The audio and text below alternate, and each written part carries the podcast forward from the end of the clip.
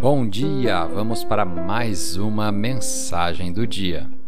A escritura de hoje está no livro do Êxodo, capítulo 16, versículo 19. Ninguém deve guardar nada para a manhã seguinte, ordenou-lhes Moisés. Todavia, alguns não deram atenção e guardaram um pouco até a manhã seguinte. Mas aquilo criou bicho e começou a cheirar mal. O tema de hoje: o maná fresco. Quando o povo de Israel estava no deserto, em direção à terra prometida, Deus lhes deu um novo suprimento de maná a cada manhã. Durava apenas um dia, mas alguns não ouviram e tentaram segurar o velho maná, que acabou se estragando.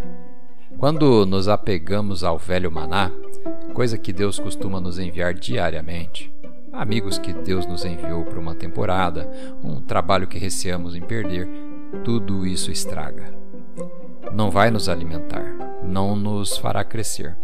Talvez você tenha gostado de uma amizade por um tempo, mas em algum momento você percebe que superou esse relacionamento. Ou aquilo que costumava te desafiar em sua carreira já não é mais desafiador.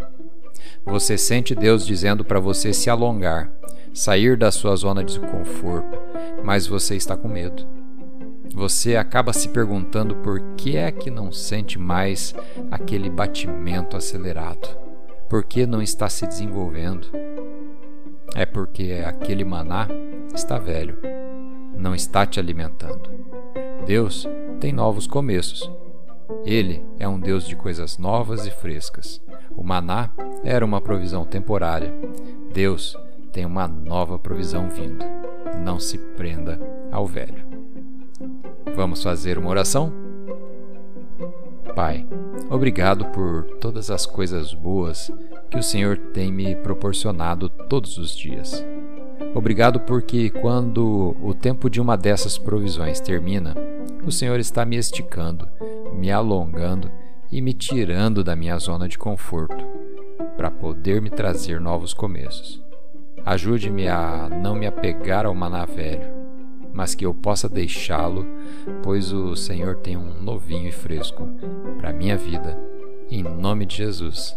Amém.